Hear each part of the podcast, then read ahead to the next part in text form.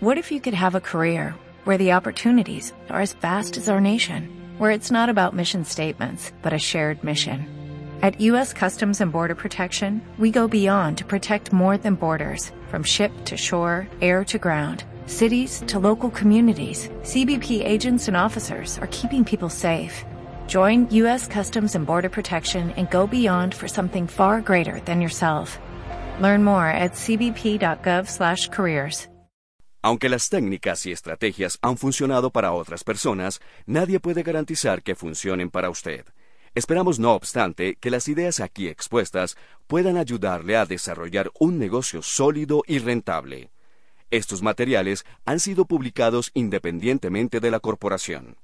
Están ustedes aquí, pues en una convención, y yo estoy porque sus líderes me invitaron, y es un privilegio, no solo para mí estar aquí, sino para ustedes estar en una convención porque lo que yo les voy a compartir un poquito ahora es lo que en mi sentir hace mucho, mucho más eh, importante estar en un negocio como el de Amway y es por la educación que tiene este negocio.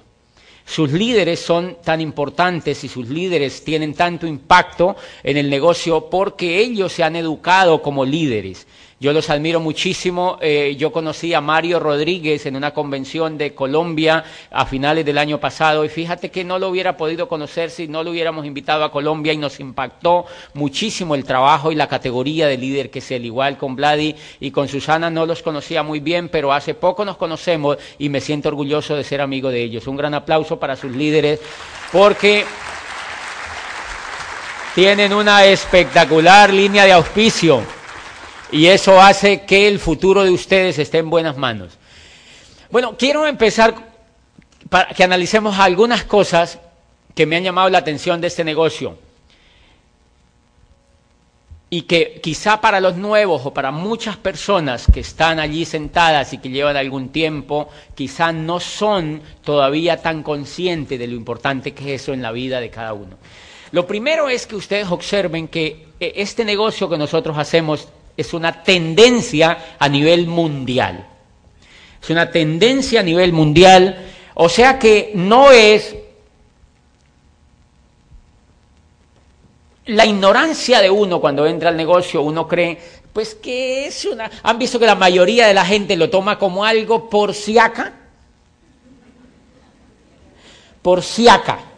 O sea, la gente por siaca. Allí como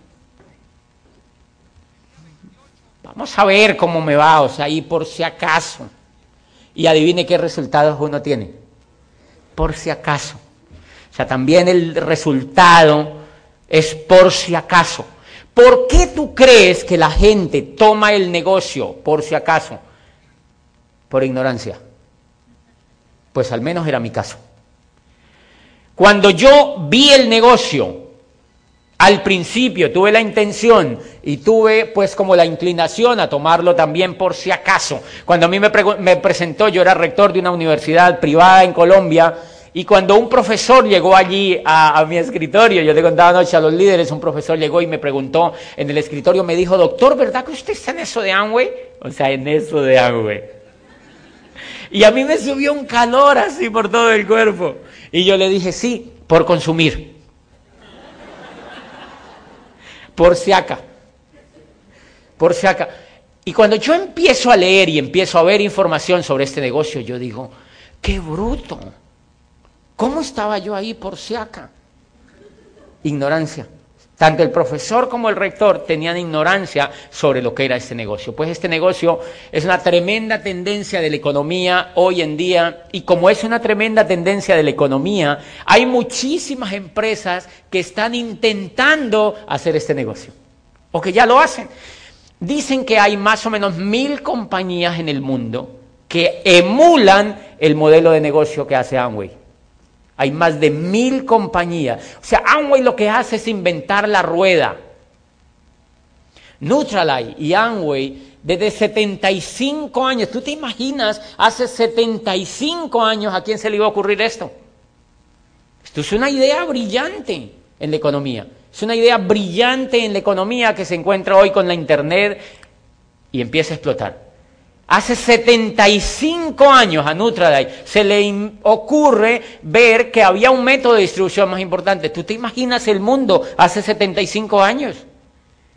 Y empezaron a crear esta tremenda idea y hoy más de mil compañías emulan lo que hace esta compañía. Pero quiero referirme específicamente a una cosa muy, pero muy interesante.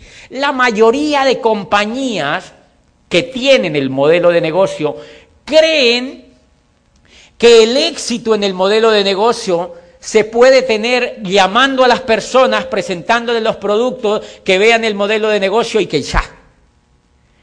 La mayoría de compañías ignoran que el éxito, que una compañía puede tener los mejores productos, los mejores desarrollos, las mejores marcas, pero no ocurre ningún éxito si no hay educación. No ocurre ningún éxito si no hay educación, porque cuando Rhys DeVos y Jay Van Andel inventaron este negocio, lo inventaron no precisamente para poner a la gente a vender productos.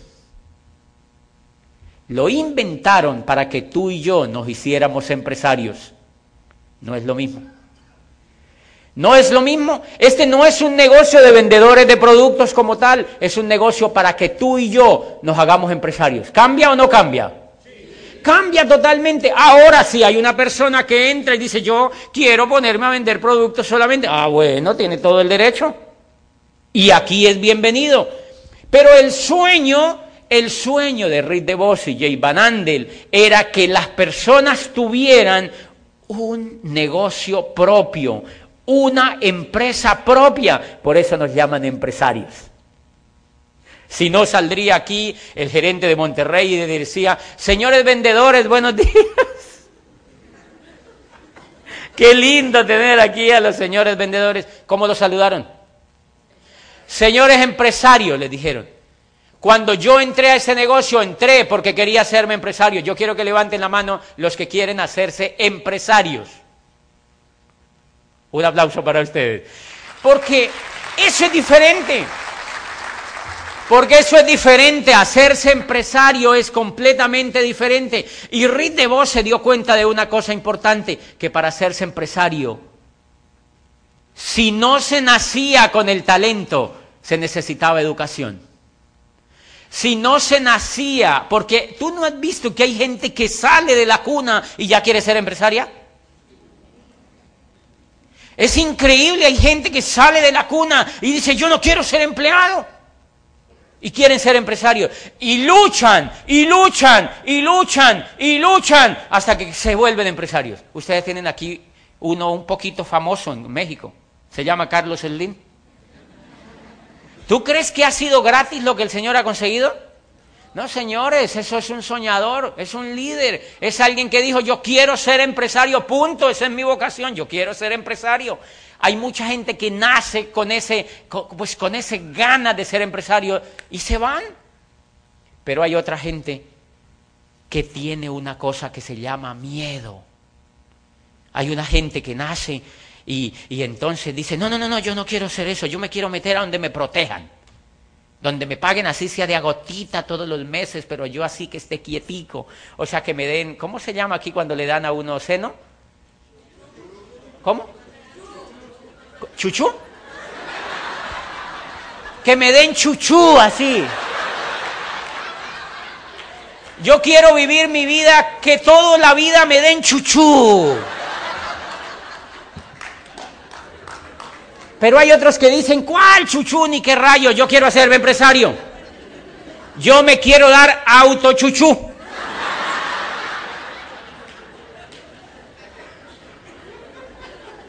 Pero hay mucha gente que se queda, se queda, se queda, se queda, se queda solamente en la etapa de que le den chuchú. Y a medida que pasa el tiempo y a medida que ve la tele y a medida que ve, que ve, que ve el miedo que allá afuera nos venden, más chuchú quiere. Más chuchú quiere. Entonces cuando le muestran el plan y le dicen, es para que tú seas empresario. Y dice, o sea, para que no me den más chuchú. ¡Qué susto! Y ya como que no le interesa mucho. ¿Cuál es el problema de que le den a uno chuchú toda la vida? Que uno vive pobre toda la vida. Porque la fuente del chuchú no es de uno, es del jefe. Si ustedes observan, la clase media y la clase y baja, todas le dan chuchú. Señores, hay gente que quiere vivir toda la vida que le den chuchú, pero nunca saldrá ni de la clase media ni de la clase baja. ¿Por qué? Porque para hacerse rico se necesita una mente diferente. Señores, todo el problema de la riqueza o de la pobreza está es en la mente, no está allí fuera. Y si no, ustedes háganse la, háganse la siguiente pregunta. ¿Ustedes saben en el país que viven? lo rico que es México, impresionante. A mí me llama poderosamente la atención el país donde yo vivo, Colombia. Colombia es catalogado como un país pobre por las economías mundiales. Pero tú vas a Colombia y te das cuenta del mundo de riqueza que hay allá adentro. Y tú vas a Holanda y te das cuenta que Holanda no tiene terreno. Y es el mayor productor de flores en el mundo. ¿Saben cómo cultivan las flores? En invernaderos en el mar. Construyeron tierra tragándose el mar y sembraron flores en invernadero. Y le venden a Occidente el día de San Valentín todas las flores que Occidente quiere. Vienen de Holanda. Hello. Y nosotros aquí en América Latina, ay, ¿qué será lo que nos pasa? Y Suiza, mire, Suiza, una de las cosas que más me impacta de Suiza es que no tiene una sola mata de cacao y es el mayor exportador de los mejores chocolates del mundo. Se llevan el chocolate acá y ellos lo fabrican y nos lo vuelven a vender empacado.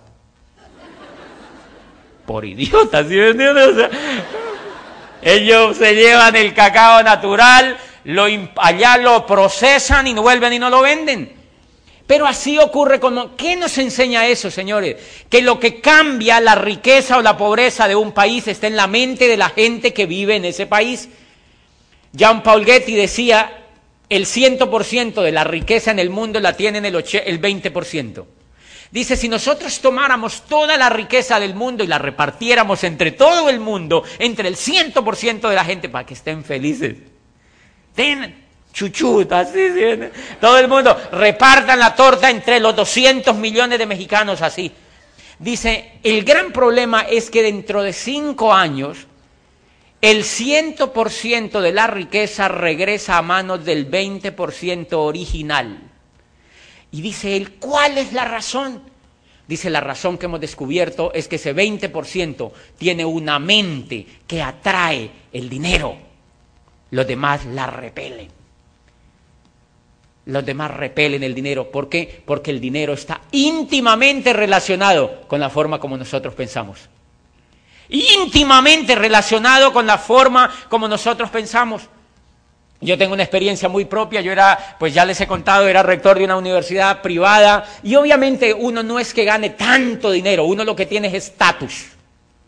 Aquí se oye de estatus, hay gente que tiene estatus, estatus pelatus. Entonces uno tiene un carro fiado, un apartamento alquilado, uno se pone corbatas bonitas. A mí no me alcanzaba el dinero.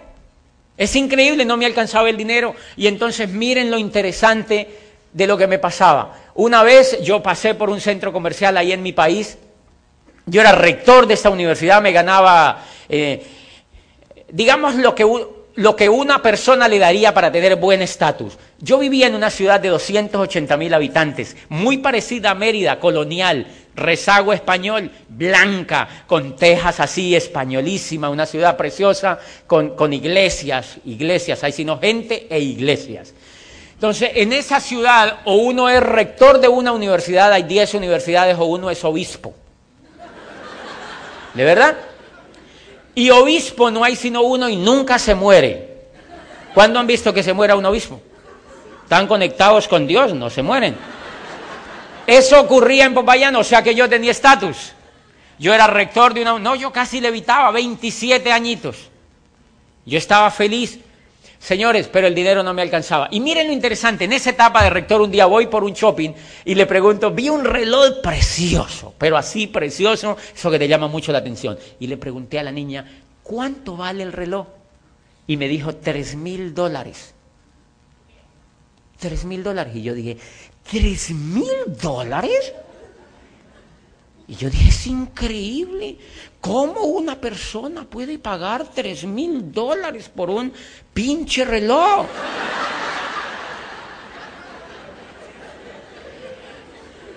Y yo salí rezongando de aquel shopping y yo dije, es increíble, habrá gente que pague. ¿Sería que oí mal?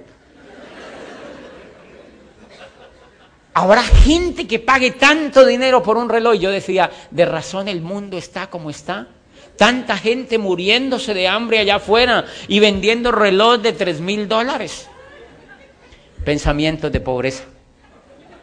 Pensamientos de pobreza. Merecimiento escaso.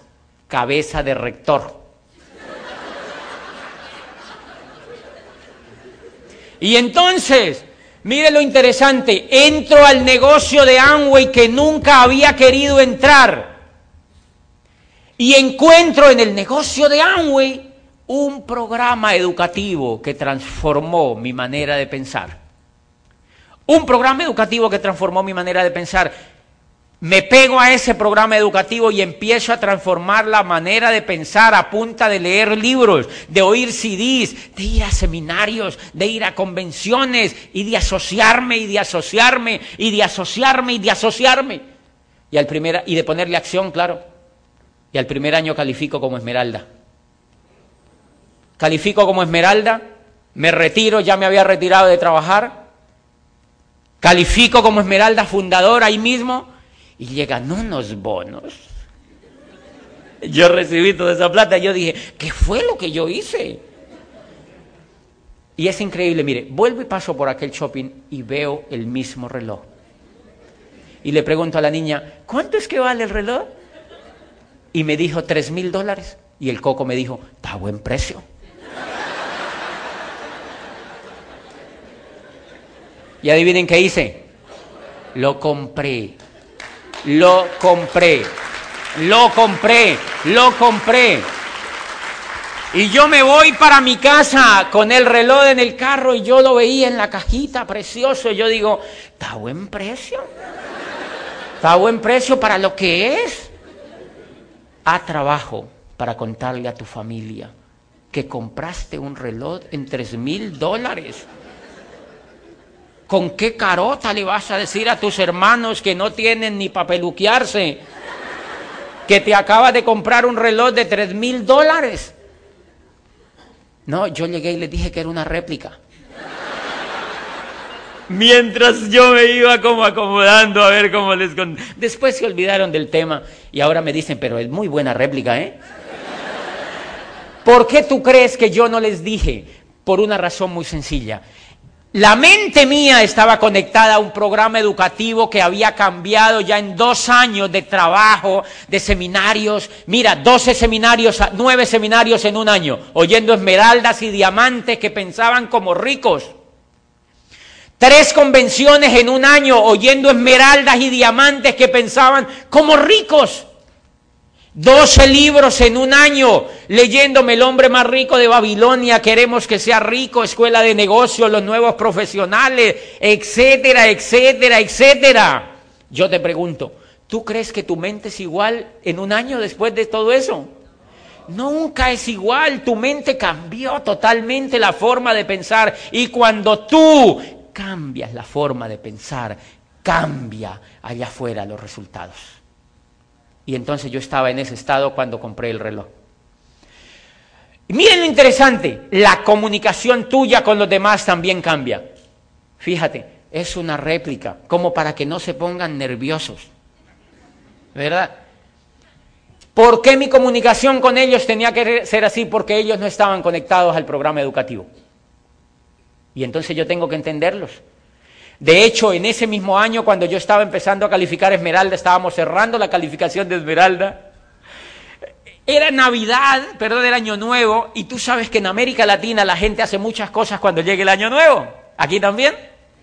allá salen con una maleta por las calles a dar vueltas con una maleta desocupada.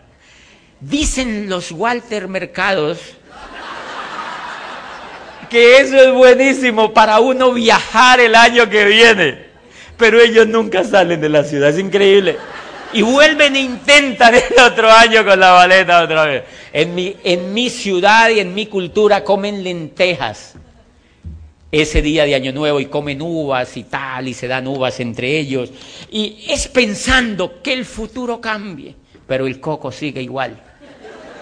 No pueden haber cambios porque el coco sigue igual, señores. Ese es el gran secreto de la pobreza o de la riqueza. Y ese día estábamos en ese Año Nuevo y una tía, la típica tía, que está bailando allá con todos tus familiares y yo estaba con el portátil haciendo el cierre de Esmeralda. Y entonces ella iba, bailaba y fue allá donde yo estaba en un rincón de la casa y me dice, oye, pero un año nuevo a plenas 12 de la noche y tú trabajando en eso de Anguay. Y entonces yo le dije, sí, tía, estoy ocupada haciendo un cierre y no sé qué. Y, me, y la tía, ok, y se va y bailar otro ratico. Y vuelve después y me dice, pero eso es muy duro, ¿verdad? Y yo le digo, sí, tía, eso es bien duro. Esto es bien duro. Se va y baila otro ratico. Y al ratico vuelve y me dice, pero no todo el mundo que hace ese negocio se vuelve rico, ¿verdad? Yo le digo, no, tía, eso no todo el mundo que hace esto se vuelve rico, solo, no todo el mundo. Ella le parecía raro, que yo todo le decía que sí. Deje así, tía.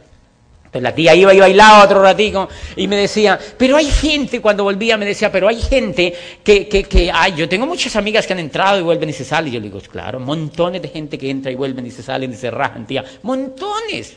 El único que he quedado soy yo, tía. Y entonces la tía volvía y bailaba, no sé qué. Al rato ya como que ella me quería decir con su carota, ¿y por qué no me alegas? ¿Por qué no peleas conmigo?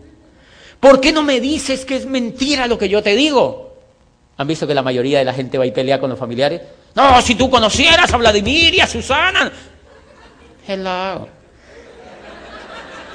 ¿Por qué yo no negocié con mi tía? ¿Por qué yo no alegué con mi tía? Porque yo llevaba un año yendo a seminarios, total, un año comprando el programa educativo mensual, un año oyendo CDs, un año yendo a convenciones, un año oyendo información positiva y de liderazgo y de empresarismo y creciendo y creciendo y creciendo. O sea que yo en un año ya era como un chip. Un chip. ¿Saben lo que es un chip, verdad?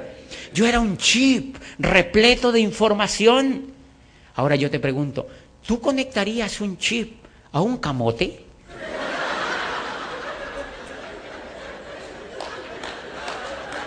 No funciona. No funciona, señores. Esa es la diferencia de la gente que hace este negocio con educación y de la que no la hace con educación. Entonces tú vas a encontrar allá afuera compañías que tienen excelentes productos. Claro que los hay. Pero te quieren poner como vendedor. Porque no hay una intención de educarte como empresario. Y para ser empresario hay que educarse, porque con el coco que uno llega a un negocio como esto, a uno el coco en serio, a mí no me servía sino para peinarme. Uno no usa el coco realmente para mucho, porque lo que uno hace allá afuera no le cuesta tanto trabajo mental para hacerlo. O sea, uno, el nivel de pensamiento de allá afuera es para sobrevivir. El nivel de pensamiento que se requiere en este negocio es para hacerse rico.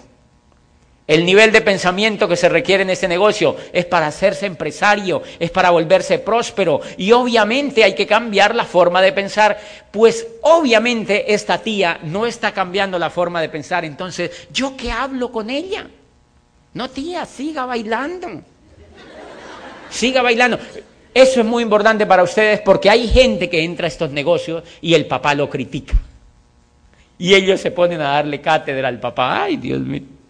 No, déjelo quietico. Mire, yo tengo socios que han entrado a mi negocio y adivine quién los desanima. La mamá. Porque las mamás en general, ellas tienen un presentimiento un presentimiento natural. Yo auspicio a un muchacho muy joven y él va, está muy emocionado una semana, la semana siguiente le bajó la emoción y era porque había hablado con la mamá. Porque la mamá, ella le dice, tengo un presentimiento que eso no es para ti. O que eso no es tan bueno como te lo han dicho. Hazle caso a tu mamá. Y lo rajan. ¿Por qué? Porque la mamá no tiene ni idea de esto, al no ser que esté haciendo este negocio. Entonces, yo aprendí una cosa, yo le digo a mis socios, mire, a la mamá hay que quererla. Hay que quererla, pero no hacerle caso.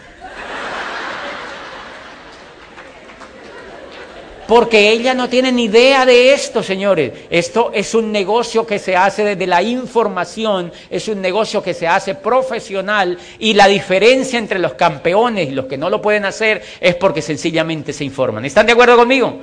El éxito en el mundo es de los que saben, decía Drucker. La sociedad no se va a dividir entre los que tienen y los que no tienen, sino entre los que saben y los que no saben.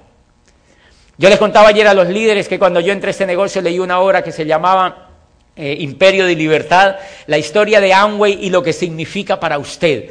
Y el prólogo lo escribe el presidente de la Cámara de Comercio de los Estados Unidos, Richard Lesser, y dice, lo que más me impacta de Amway es su capacidad para transformar la economía mundial. Y yo leo eso, yo digo, si eso, dice el presidente de la Cámara de Comercio de, de, los Estados Unidos. ¿A mí qué rayos me importa lo que diga el presidente de la Cámara de Comercio de Popayán sobre esto? Porque la Cámara de Comercio de los Estados Unidos es un poquitico más grande que la de Popayán y que la de Mérida entonces fíjate que para trabajar exitosamente ese negocio tú necesitas buena información, tú necesitas un grupo de apoyo, tú necesitas una línea de auspicio, tú necesitas hacerte profesional en esto y aprender de esto. Y por fortuna nosotros tenemos un programa educativo extraordinario, extraordinario, que tiene tres elementos determinantes para que uno tenga éxito en este negocio. Y lo más interesante de todo, allá afuera tú no lo vas a encontrar. Allá afuera tú no lo vas a encontrar. ¿Qué es lo que hay allá afuera? Allá afuera lo que hay es un sistema educativo que lleva 800 años funcionando y no le han cambiado ni esto. Sigue igual. Es como si todavía el rector fuera Santo Tomás de Aquino. De verdad es igualitico. Yo me he dedicado un poquitico a estudiar la historia de la educación y la pedagogía y uno dice, es increíble. Santo Tomás montó la escolástica filosóficamente en el mundo, la educación la toma y nunca cambió. No, a uno le falta ese el gorrito allá, porque es medieval el método, supremamente medieval el método. Y miren lo que ocurre, cuando llega la era industrial, Después del siglo XVII, XVIII, empieza a llegar la era industrial que Watson inventa la máquina de vapor y todo esto empezaron a sacar todo en serie, corbatas en serie. ¿Se acuerdan que hasta antes de eso habían artesanos? Todo lo hacían a mano. El pan te lo fabricaba un vecino o la gente autofabricaba el pan que le daba la gana, no el que le vendía la panadería. Así era antes de la era industrial. Entonces cuando aparecen las máquinas, empiezan a poner todo en serie, corbatas en serie, camisas en serie, calzoncillos en serie, corbatas en serie, sacos en serie, pelucas en serie, carros en serie, todo lo volvieron en serie. Y adivine qué le dio por volverse también igual a la educación. La educación también dijo, oye, qué interesante. Antes los profesores los escogían la familia, quién educaba a sus hijos y los educaban en la casa. Aristóteles fue el profesor de Alejandro Magno, porque era el máximo filósofo griego de la época. Y él fue el maestro de Alejandro Magno, él le dañó la cabeza a Alejandro Magno. Le mostraba un mapa del mundo y le decía, tú podrías conquistar este mundo. Alejandro Magno tenía seis años. Y Alejandro Magno es conocido, claro que era el rey de Macedonia, ¿no? No era Pedro Patatías tampoco. Era el rey de Macedonia, pero por mucho que hubiera sido el rey de Macedonia, no hubiera logrado conquistar el mundo si hubiera sido un bobote. O sea, le dañaron el coco y se lo dañó Aristóteles porque era su profesor. Cuando llega la era industrial y sacan todo en serie, la educación también se armó en serie. Entonces armaron el antejardín, el jardín, la media vocacional, el bachillerato y la universidad. Y el dueño soy yo. Entonces montaron empresas educativas y le dijeron a la gente, manden los niños, nosotros los metemos por aquí y los sacamos por aquí, los metemos por aquí y los sacamos por aquí, los metemos por aquí y los sacamos por aquí, y les enseñaron lo que ellos querían, no lo que el niño quería aprender. Increíble. Entonces a mí, por ejemplo, me enseñaron dónde estaban todos los ríos de mi país, todos. Los lagos, los riachuelos, los afluentes, todos los ríos de mi país, como si yo fuera a ser pescador. A mí qué rayos me importa dónde quedan los ríos. El día que yo necesite irme a bañar me meto a uno y lo encuentro. ¿Qué día yo llegaba de Argentina y veo mi país así por lo alto y veo, oh, mi país tiene tres cordilleras? Y yo veía los tres allí y esos tres montañas grandes y yo decía, oye, eso deben ser las tres cordilleras que la profesora tanto me decía. ¿Cuál será la central? Pues debe ser la que va por la mitad.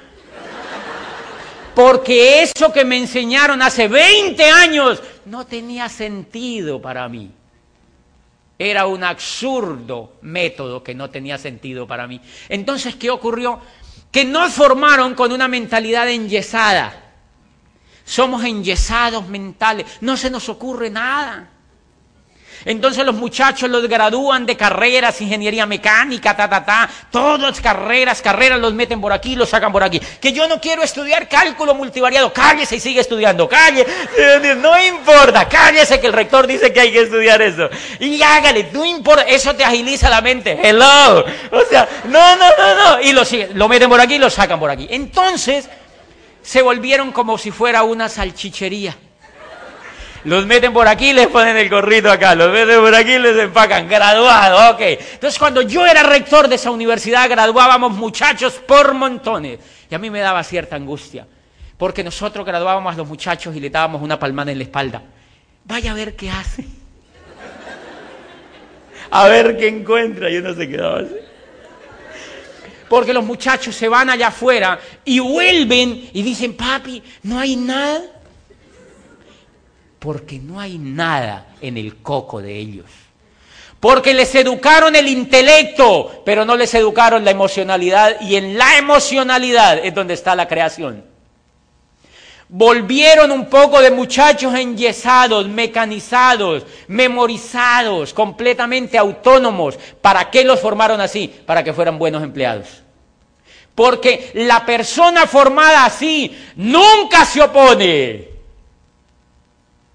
la era industrial montó salchicherías educativas y los educó así. Entonces empezaron a sacar médicos, abogados, psicólogos, enfermeros, filósofos, filósofos.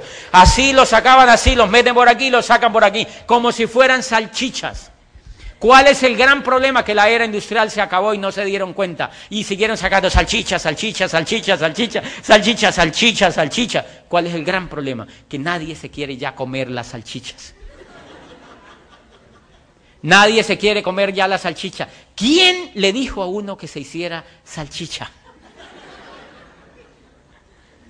La ignorancia, la falta de opciones, señores. La falta de opciones, el para dónde va Vicente, para dónde va la gente. Entonces yo estaba en Hermosillo hace como seis meses y el señor que me atendía, él era interesadísimo. Mire, aquí queda la Universidad de Hermosillo, de, de Sonora la Universidad de Sonora y él no sabía lo que yo pensaba. Él era interesadísimo en llevarme a la salchichería de la ciudad. Después de la convención me decía, ay, de razón usted no quería ir para allá. Ahora ustedes van a decir, señores, ustedes van a decir, ay, él tan resentido con la educación. Yo trabajé ocho años como rector, viajé por varias universidades del mundo y estudié un poco lo de dónde se sacaron eso.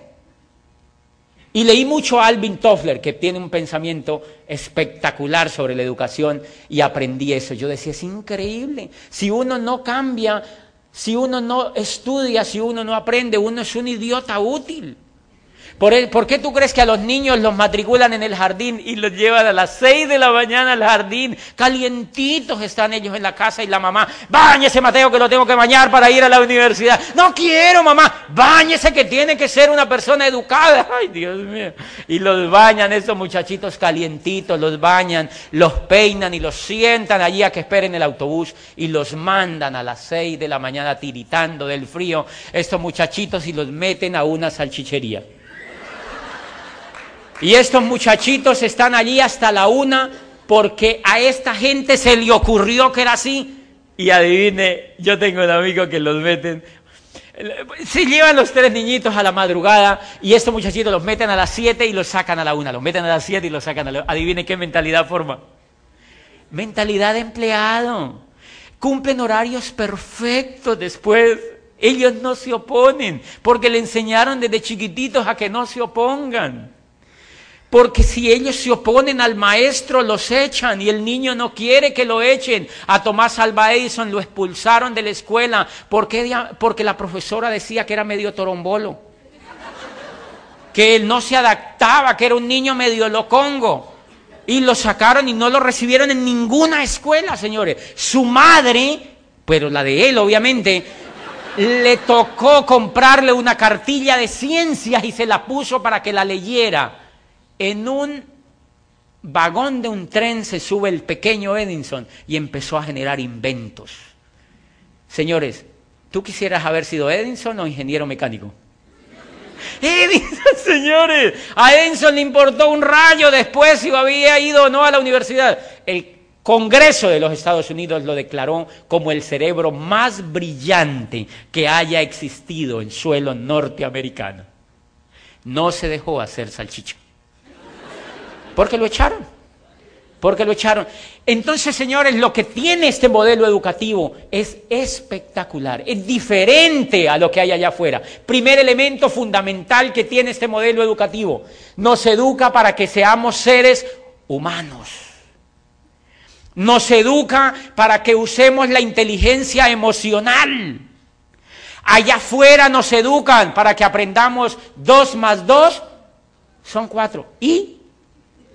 Allá afuera nos educan para que le sacamos la hipotenusa, para que le saquemos la hipotenusa a una lonchera. Y, y el coco no se imagina nada.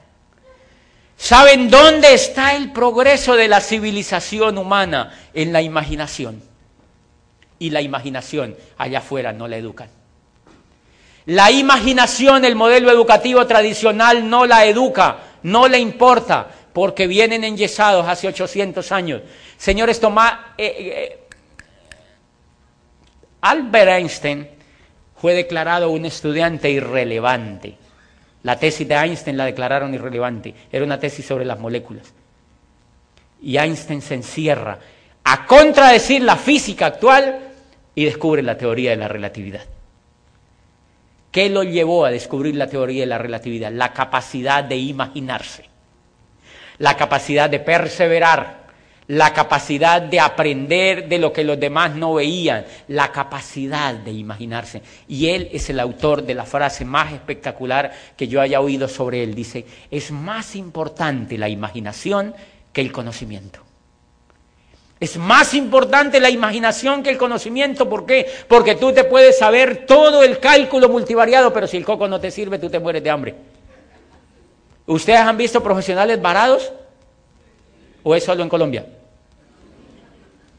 Allá montones de profesionales, uno le dice, ¿por qué no ejerces tu profesión? No, porque no hay trabajo. Hello, ¿cómo que no hay trabajo? Tienen un coco enyesado, señores. Y se van a poner un puesto de arepas, que porque no hay trabajo. O sea, de, como de tortillas. Ingenieros de... Entonces, ¿qué fue lo que ocurrió? La ministra, a mí me invitó un gobernador a una región allá en el país. Yo era rector de la universidad todavía, pero yo ya estaba en este negocio y ya conocía el modelo educativo. Y me invitaron a una región a hablar sobre la calidad de la educación. ¿Qué entendía yo por calidad de la educación? Entonces yo le digo, ese día estaba la ministra de Educación y un poco de gente allí interesante, importante de mi país, político, y, y habían 500 profesores allí sentados. Y yo decía entre mí, ¿cómo me invitan a mí? Ellos no sabían que yo estaba en ese modelo educativo de Amway. Y ese día yo le dije, señora ministra, Hablar de calidad de la educación no es posible mientras la educación de nosotros siga sacando 25 años uno estudiando y termina pobre. ¿Cómo se explica, señora ministra, una educación que después de que tú estudias el antejardín, el jardín, la primaria, el bachillerato, la universidad y la gente se le ocurre ir a hacerse posgrados? Y después no tienen ni para pagar el arriendo. ¿Cómo explica, ministra, una educación que no enseña a la gente a ser rica? Es una educación fracasada. Una educación que no eduque para ser rico es una educación fracasada. Porque, señores, uno pobre no puede hacer casi nada, señores. ¿Han visto? ¿Cuántos escritores allá afuera brillantes no salen adelante? ¿Por qué? Porque ni tienen coco ni tienen plata. Se juntan todas las cosas y entonces hay muchísimo talento que no tiene los mecanismos para salir adelante porque los educaron para ser pobres, señores. Los educaron para ser empleados, los educaron para depender de otro. Entonces lo lindo que tiene este modelo educativo es que es humanista. Educa a las personas para que sean soñadoras. ¡Guau! Muéstreme allá afuera un sitio donde los maestros se reúnan a educar a los alumnos para que sean soñadores. Muéstramelo. Muéstrame un sitio donde a los niños los lleven a soñar. Por eso nosotros aquí volvemos a ser niños en este negocio. Miren, yo veo a los niños, ¿han notado que los niños son muy soñadores? Hasta que van a la escuela. Cuando van a la escuela, la profesora le dice, Mateo, no seas iluso. ¿Ya viste tu papá cómo vive? Y yo, porque la profesora tampoco tiene ni para el bus. O sea que ese niño, yo tengo unos amigos que tienen unos niños eh, trabajando, pero bueno, pero eso se lo cuento ahora para no perder el hilo. Señores, lo que hace este negocio es que nos educa como soñadores. Y allá afuera la educación tradicional no educa como soñadores. A mí jamás me habían hablado en los 25 años de educación que era importante soñar. A mí lo que me daba era sueño. A la gente le da sueño. No, no, sigue allí sentado hasta que te gradúes. A mí me da ver sueño. Señores, toda la civilización humana, el progreso que hay registrado, la han creado los soñadores. Todo el progreso humano, desde los griegos, los egipcios hasta nuestros días, la han inventado los soñadores, no la gente que trabaja. Los soñadores, los soñadores. Por eso la primera parte importante en este negocio es que uno tiene que aprender a ser un soñador. No importa que la persona pida en el semáforo. No importa, porque esa persona tiene coco. Y ese coco es soñador por autonomacia. Los seres humanos nacemos para ser soñadores. Los seres humanos nacemos para ser soñadores. Lo que pasa es que la educación nos lleva a no soñar. Y unos poquitos que se vuelan terminan siendo soñadores y son los que triunfan. Los demás nos enyesan para no soñar. Y hay una cosa gravísima. La diferencia de los seres humanos y los animales es que los animales no sueñan. La diferencia de los seres humanos y los animales es que los animales no sueñan. Los seres humanos, por autonomacia, nacemos con un chip listo para soñar. Si lo usamos, si no se atrofia, como todas las cosas. Si nosotros usamos el cerebro para soñar, no solamente podemos ser felices, sino que transformamos el mundo donde vivimos. Y si, los animales, fíjate que no sueñan y si no, hazte la siguiente observación.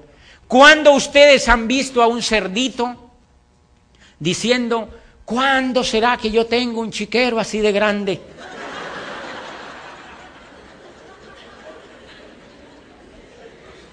El cerdito no se le ocurre eso, porque el cerdito lo único que hace es que él come y duerme. ¿Han notado? ¿Han tenido cerditos en su casa? Comen y duermen. Comen, comen, hasta que les llega su Navidad. Hasta que les llega su Navidad. Señores, hasta la siguiente observación. muy parecido era lo que me pasaba a mí. Yo ya había estudiado 25 años. Yo trabajaba, veía televisión, compraba y me endeudaba. Ah, también. Trabajaba, veía televisión, compraba y me endeudaba. Trabajaba, veía televisión, comía y me endeudaba. Trabajaba, veía televisión, comía y me endeudaba. Y yo decía, jue madre, ¿cómo me acerdizó la educación?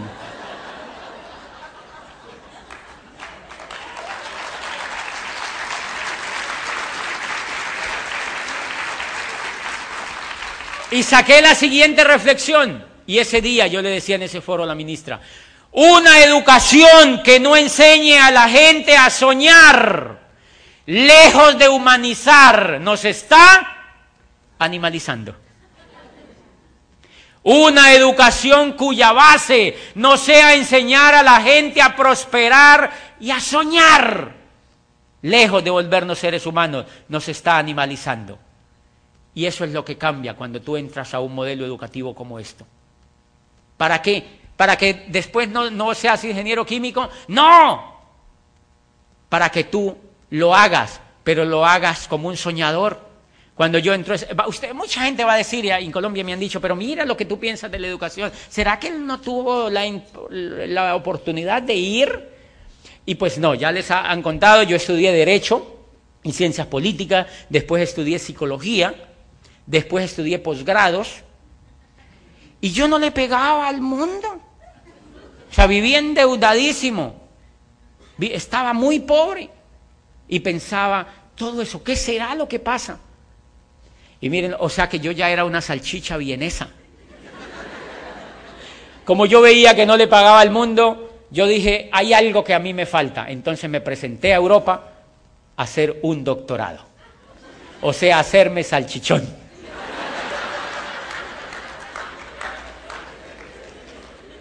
Para llegar a Colombia nuevamente y que me pagaran 200 dólares más.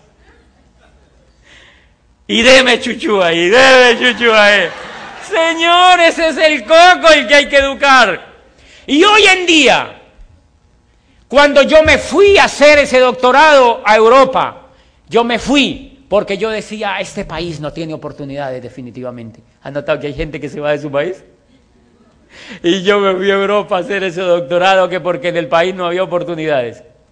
Cuando llegué y eduqué el coco, hoy yo me asomo a la ventana donde vivo y yo digo, qué país tan espectacular el que viví. Porque el coco mío ya cambió. Ahí está la riqueza. Miren lo que ocurre en el mundo tradicional. Hay gente de mi país y del suyo también, me imagino que se van al otro país se van. ¿Por qué se van? Porque eso es lo que yo he visto en mi país. Ellos salen de la universidad y montan, eh, intentan ganar dinero por algún tema, no les va muy bien, entonces montan una peluquería. Después, a los tres años se quiebran de esa peluquería y dicen, no, eso no funciona, montemos una talabartería. Entonces montan una talabartería, después montan una choricería, después montan una churrasquería, después dicen, no, no, no, vamos a ensayar con otro. Y cierran eso y montan un puesto de hamburguesas. Dice, vamos a hacer como McDonald's ahora sí. Y entonces siguen haciendo el puesto de hamburguesas. Cuando ellos se dan cuenta que eso no funciona, lo cierran y se van y dicen, este país es una porquería. Yo me voy para USA. Allá sí es el país de las oportunidades. Se olvidan de un pequeño detallito. Ellos se van pero se llevan el coco con ellos.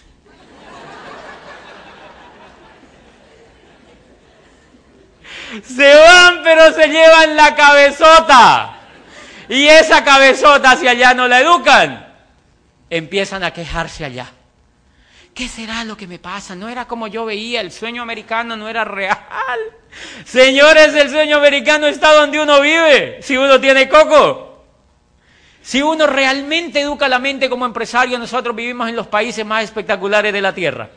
Pero necesitamos educación empresarial, necesitamos ser soñadores, necesitamos imaginación, necesitamos creer en nosotros mismos. Necesitamos aprender a creer en nosotros mismos. Entonces este programa educativo es altamente humanista porque se enfoca en que creamos en nosotros mismos. Se enfoca en que creamos en nosotros mismos. Y eso no se logra con el LOC, ni con el betacaroteno, ni con el omega que es tan bueno.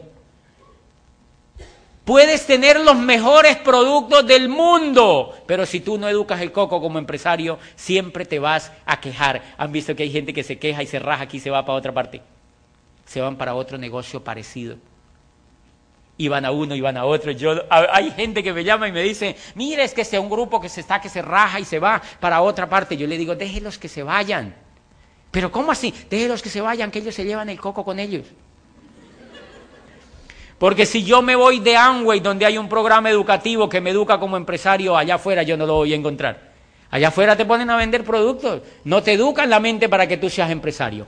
Y eso es clave en este negocio, señores. Nos educan para que seamos soñadores, nos educan para que seamos soñadores. Es increíble cómo se transforma el mundo cuando uno aprende a soñar al menos un poco, al menos un poco. Es increíble cómo se transforma el mundo y cuando uno ya tiene este vehículo para cumplir los sueños, se transforma aún más. Yo hoy aprecio muchísimo mi país y yo le digo a la gente, no sé qué pasará más adelante, pero yo le digo a la gente, yo estoy feliz en mi país.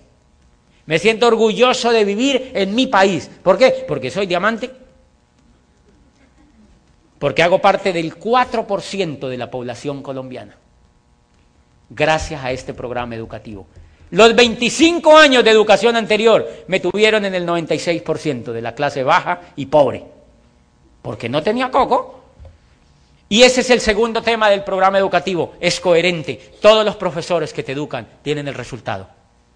Todos los profesores que te educan tienen el resultado. Y eso es muy diferente a lo que pasa allá afuera. Allá afuera yo tenía profesores que enseñaban administración de empresas y ellos no tenían una empresa.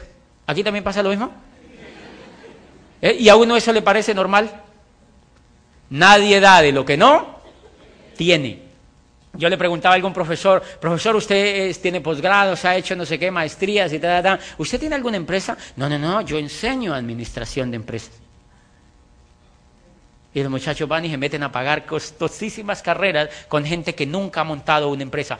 Tus maestros en ese negocio van a ser esmeraldas o diamantes que ya han montado una organización y no cualquier tipo de empresa, señores. Una organización en la nueva economía, en la última tendencia, una organización impresionante en el mundo de este negocio y ellos van a ser tus profesores. Eso se llama coherencia y ese es el, más, el más importante elemento de calidad que puede haber en la educación.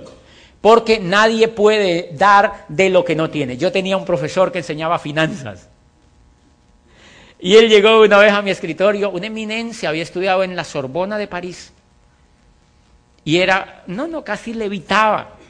Era magíster en no sé qué de macroeconomía. Entonces una vez se sentó, yo le dije, profesor Jean-Pierre, todos se llaman Jean-Pierre, usted,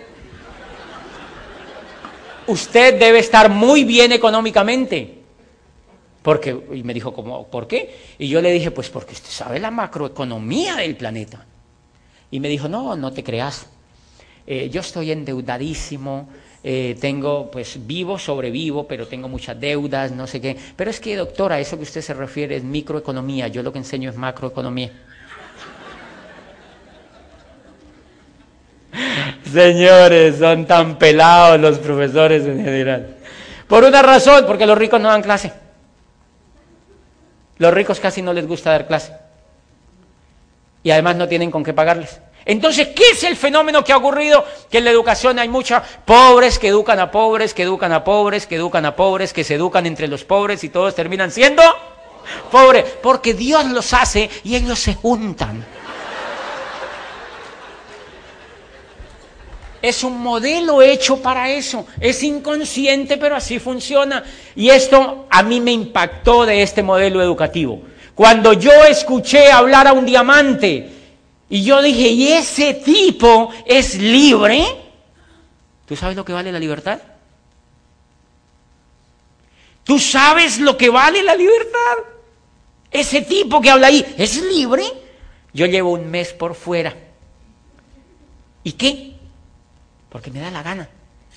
Tuve 10 días en Chile, después me fui a Hawái, allá estuve con sus diamantes en un club de diamantes a nivel de Canadá, Estados Unidos y América Latina. Nos estresamos tanto en ese club de diamantes. Y después me fui para Los Ángeles a dar una convención y Vladi me había invitado a esta, entonces llevo más de un mes por fuera de mi país. ¿Por qué? Porque soy libre. Antes a mí no me invitaban sino al pueblo vecino, antes de haber hecho este negocio. Tu vida cambia. Si te educas, si te educas, si te educas, tu vida cambia, señores. Y entonces, una de las cosas que cambia muchísimo de eso, miren lo impactante para un profesional común y corriente. Yo fui donde, donde el odontólogo, después de que ya ser diamante, uno se vuelve ocioso. Se vuelve ocioso porque antes uno cree que tiene los dientes perfectos. ¿Se han dado cuenta? Y dice, no, yo soy, déjenmelos así originales. Porque eso vale 20 mil dólares, señores. No, yo mejor quedo así original. Fui donde el odontólogo y fui donde varios odontólogos empezaron a verme los dientes. Miren los fierros que me colocaron. Entonces empezaron a verme los dientes. Y uno de estos odontólogos me dijo, tú tienes un problema de mordida. Un ortodoncista. Yo dije, ¿problema de mordida? Yo problema de mordida como si yo hubiera sido político. Y me detectó un problema de mordida. Y entonces yo le digo, ¿y qué tengo que hacer? Y me dijo, tienes que venir a unas citas, a unas citas permanentes durante una semana para hacerse ese diagnóstico. Yo le dije, ok, ¿qué debo hacer? Me dijo, ¿puedes venir el lunes a las 4? Yo le dije, sí. Me dijo, ¿puedes venir el martes a las 9? Le dije también. Me dijo, ¿puedes venir el jueves a las 3? Yo le dije también. Y él paró y me dijo, ¿y es que usted no trabaja? Y yo le dije, no, a mí eso no me gusta.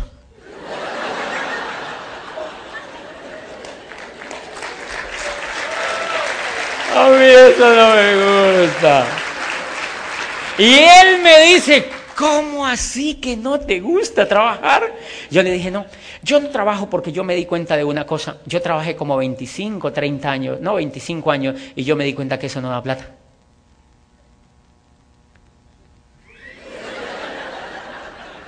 ¿Ustedes no se han dado cuenta que trabajar no da plata? Y si no, siganlo intentando. Señores, ustedes tienen aquí un señor que se llama Mario Moreno. ¿Saben qué dice? Si el trabajo fuera realmente bueno y productivo, los ricos ya lo hubieran acaparado. ¿O ustedes creen que hay pozos petroleros por ahí sueltos para irlos a coger? ¿Aquí se puede decir coger? Ok, bueno, yo les pregunto porque es que en Argentina, eh, yo estuve en Argentina y yo hablé de que una vez yo había cogido un socio y le había dicho, y la gente casi se muere de la risa. Casi se muere de la risa. Yo les pregunté, pero ¿por qué se ríen tanto? Y me dijo, no, ¿cómo te iba a crecer la organización si te cogías a los socios? Entonces, por eso les pregunto qué.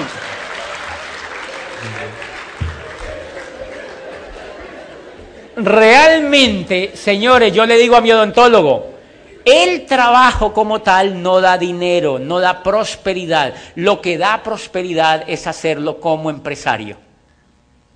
Lo que da prosperidad es aprender a ser empresario. Lo que da prosperidad es aprender a hacerlo con imaginación, con creatividad y como empresario. Entonces esto no se opone a la educación. Yo tengo amigos que he auspiciado en el negocio y estudian ingeniería civil. Y me dice, tengo que abandonar mi carrera entonces. Le digo, no, no, no, no, no. Porque no quiero que quede esa sensación. Yo digo, no, hazte salchicha, no importa. Claro que yo no se lo digo. O sea, tú te puedes hacer hasta salchichón, eso no importa. Lo que pasa es que en este negocio tú vas a ganar el dinero suficiente para que ejerzas tu profesión con dignidad y como empresario, no regalándote donde otro no mendigando un puesto. Entonces yo le digo a la señora, a este muchacho de 15 años, yo le digo, o sea que si tú vas a estudiar ingeniería civil, estudiala y vuélvete bueno como ingeniero civil. Haz este negocio y llega al menos esmeralda. Llega diamante, porque el dinero te empieza a sobrar. Y entonces cuando te empieza a sobrar el dinero, tú te pones a construir con tu propio dinero.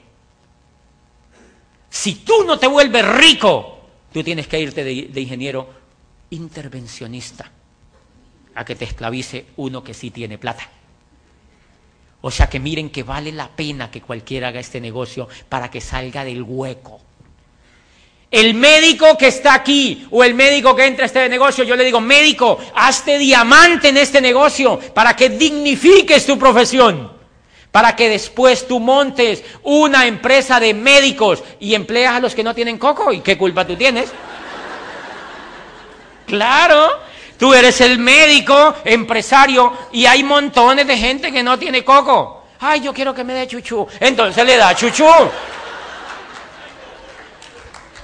Pero sigue siendo médico. Ese es el mensaje. Pero sigue siendo médico porque este negocio no riñe con tu profesión. Lo que queremos es que te vuelvas rico para que tú ejerzas tu profesión si te da la gana. Si quieres, para que lo hagas con amor, para que lo hagas con dedicación, para que te dediques a investigar, para que te dediques a soñar en tu profesión. Yo hoy mismo podría ponerme a, ser abogado de la clase desfavorecida. si, si yo quiero. ¿Por qué? Porque no tengo líos económicos. Mire, antes cuando yo veía mi cuenta corriente, me deprimía. Ahora cuando me deprimo veo mi cuenta corriente.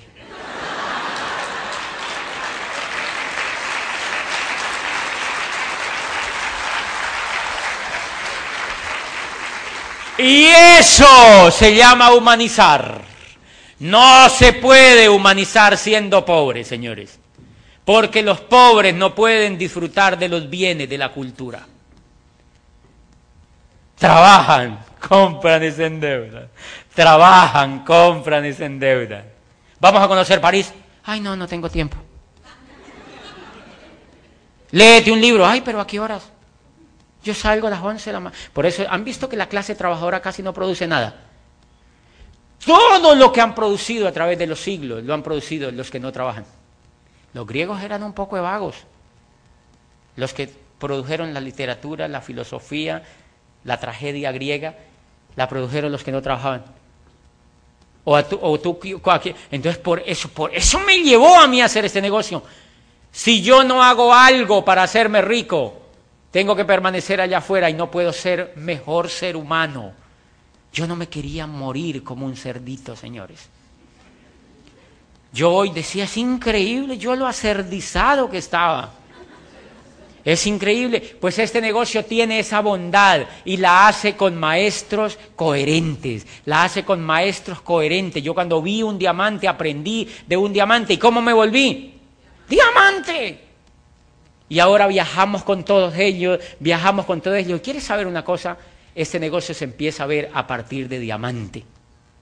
Yo ahora, yo le decía anoche a los dos, le decía, mire, ustedes tienen que volverse diamantes es porque uno en diamantes cuando empieza a ver el negociazo que es esto. O sea, uno antes no lo ha visto. Uno lo ve en diamante. Cuando uno se hace diamante, uno empieza a ver el negocio que uno tiene. Señores, están en la mejor oportunidad de negocio que puede haber en este momento en la economía nueva. Tenemos la mejor compañía que existe en el network marketing. Tenemos los mejores productos y tenemos un programa educativo que va a trabajar por ti para que seas un soñador y para que te conviertas en un empresario. No lo desaproveches y ya nos vemos luego.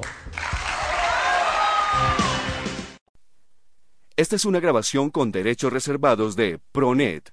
La reproducción total o parcial de esta cinta está prohibida.